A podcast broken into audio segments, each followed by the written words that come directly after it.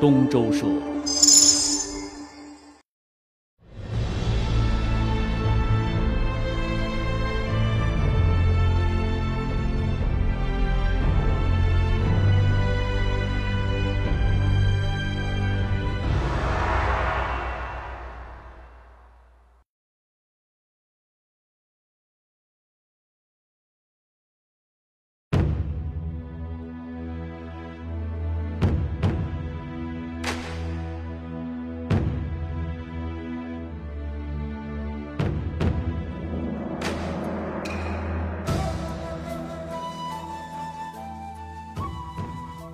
在古老的四大文明古国当中，中华文明是唯一一个一直延续到今天没有断绝的文明。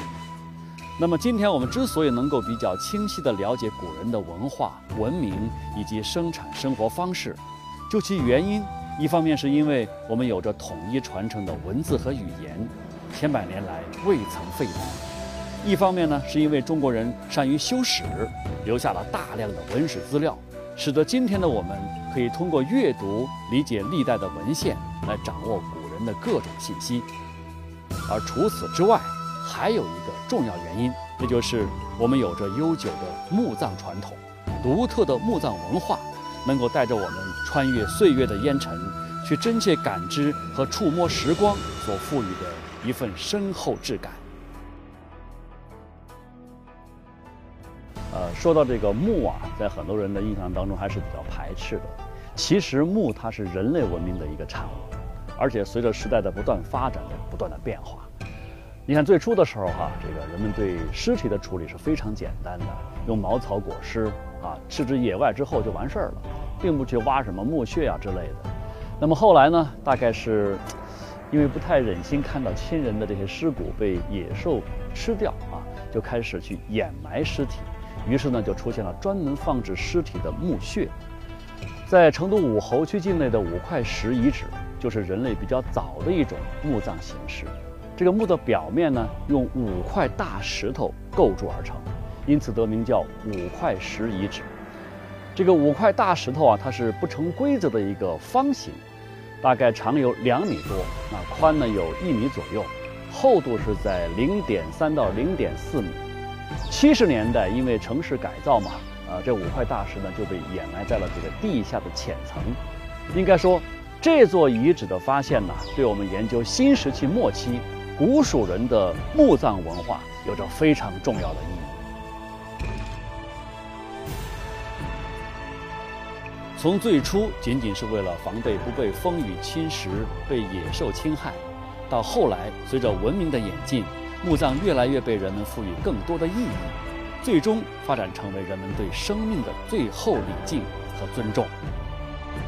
武侯区最著名的墓葬，当属武侯祠里面的惠陵，也就是刘备墓了。作为蜀汉政权的君主，刘备的墓自然是意义非凡，对后世的影响也是相当深远。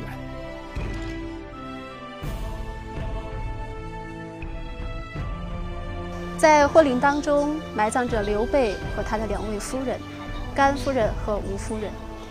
当年刘备在公元二二三年病逝于重庆奉节永安宫，当时和他一起入葬的有这位甘夫人。甘夫人是后主刘禅的亲生母亲，她先于刘备过世。史书记载，她在长坂坡之战之后不久就过世了，最早是葬在南郡。呃，在刘备称帝之后呢？名人将他的灵柩从湖北又迁回到成都，但是在迁葬途中，刘备就病逝了，所以诸葛亮上奏后主刘禅，希望将夫妻二人合葬一起，以体现夫妻情谊。呃，刘禅准奏，所以刘备和甘夫人同时入葬。那么另外还有一位夫人是吴夫人，则是后来才葬进去的。吴夫人是蜀汉大将吴仪的妹妹，这位夫人在刘备称帝之时还被立为正宫皇后，但是她在。刘备死后二十二年之后呢，才去世。所以后来这个陵墓曾经被开了一次，将吴夫人合葬进去。这个陵墓距今呢，已经是一千七百九十四年的历史了。而就在离惠陵不远的地方，也就是今天的华西医院里头，有一座圆形的土丘，直径大概有三十米，封土高十米。相传呢。这座墓就是三国蜀汉大将张飞的衣冠冢。为此呢，人们还曾在附近建立了彭侯庙，以示怀念。但是经过考古发掘之后，这座墓呢被认定为东晋成汉墓葬，其实跟张飞并没有什么关系。在这座成汉墓里头，出土了近百件陶俑和动物俑，造型、服装、姿态都十分生动，别具特色，是研究当时成都丧葬习俗、墓葬形制、社会生活的重要文物。很遗憾呐，很多著名的衣冠冢今天都已经被淹没在了岁月的烟尘当中，难觅踪迹。你看，传说当中的张飞的衣冠冢已经被证实为后人所附会。另外一个因纪念关羽而得名的衣冠庙，今天也是不知所踪，那仅仅留下了一个地名。呃，还有就是薛涛墓，薛涛墓这里面其实也没有薛涛的衣冠，仅仅是后人为了追思怀念这位女诗人而建的一方土冢。不过，在我看来，有没有衣冠其实并不重要，重要的是今天的我们，还可以有个地方来凭吊追念、即兴抒怀。自古诗人皆入蜀，你看，从李白到杜甫，从薛涛到陆游，在这些诗人的笔下，成都到处都充满了诗情画意，令他们才思不断，歌咏不绝。这里九天开出一成都，这里繁华胜利天下无，这里锦城丝管日纷纷。这里美酒成都堪送老，成都这一派繁盛的景象，直到明朝依然如故。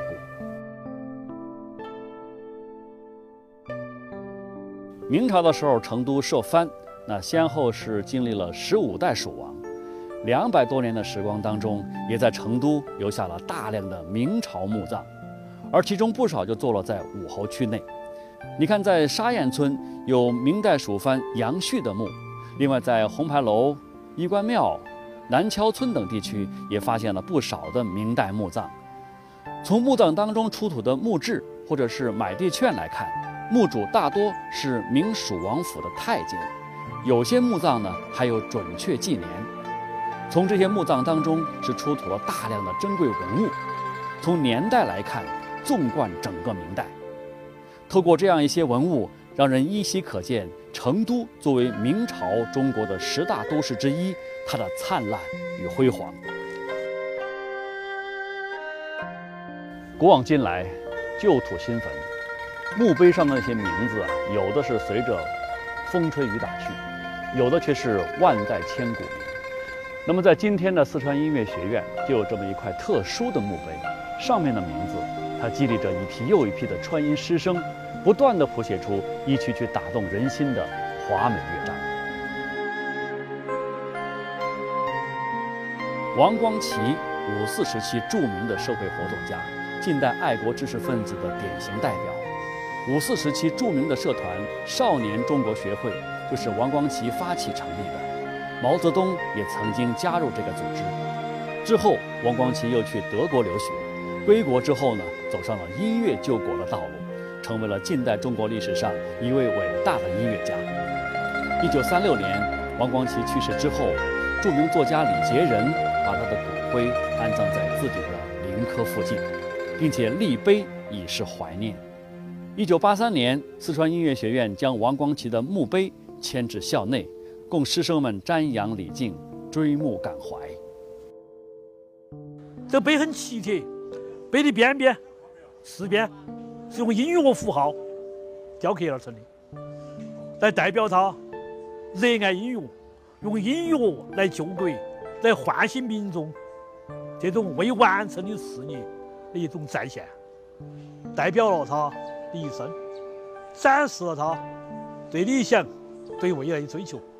这正是我们对王光奇先生所敬重的一通永远怀念的纪念碑。古往今来啊，有太多的人为国家、为民族、为这个城市献上了自己的一腔热血。那我现在是在成都的南郊公园，我身后这一座墓就是著名的抗战将领刘湘的墓。那今天不管我们怎么样来评价刘湘，对于他在抗战当中的功绩，绝对不应该是一笔抹杀，或者是轻轻带过的。刘湘是抗战时期的著名川军将领，国民革命军陆军一级上将，四川省主席。一九三七年七月七日，卢沟桥事变爆发之后，刘湘便通电请缨，主张全国总动员，与日本拼死一决。九月一号，刘湘亲自率部出川抗战，不料身在前线的刘湘胃病突然复发，大口吐血，几经抢救却无力回天。一九三八年一月二十号，刘湘在汉口去世。死前，他留下的遗嘱只有一句：“抗战到底，始终不渝。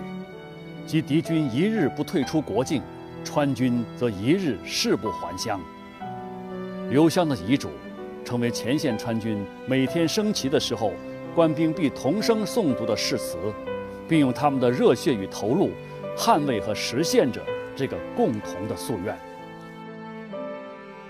抗战八年，四川市一共提供了将近三百万的兵员，有近六十四万人伤亡。那么出人、出钱、出粮都是全国之冠。在这样一份光耀千古的贡献当中，我们不能忘掉这些英雄，尤其不能忘掉像刘湘这样的将领。而除了刘湘，那么在武侯区内还有一个和刘湘同属川军、又同是著名的抗日将领的人的墓。这位先生。相信很多人都很熟悉他，他就是李佳玉烈士。李佳玉烈士的钟骨就埋在今天的红牌楼广福桥横街上。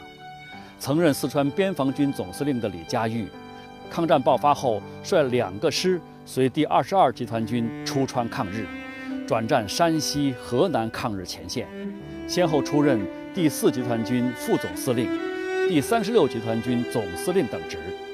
一九四四年，李佳玉在豫中会战撤退途中遭到日军袭击，壮烈殉国。战死之后，被国民政府追赠为二级陆军上将，并举行国葬。李佳玉是抗战八年当中继张自忠之后，中国第二个战死的集团军司令官。我真的很希望大家有空的时候哈，到这里刘湘墓还有李佳玉烈士的墓去看一看。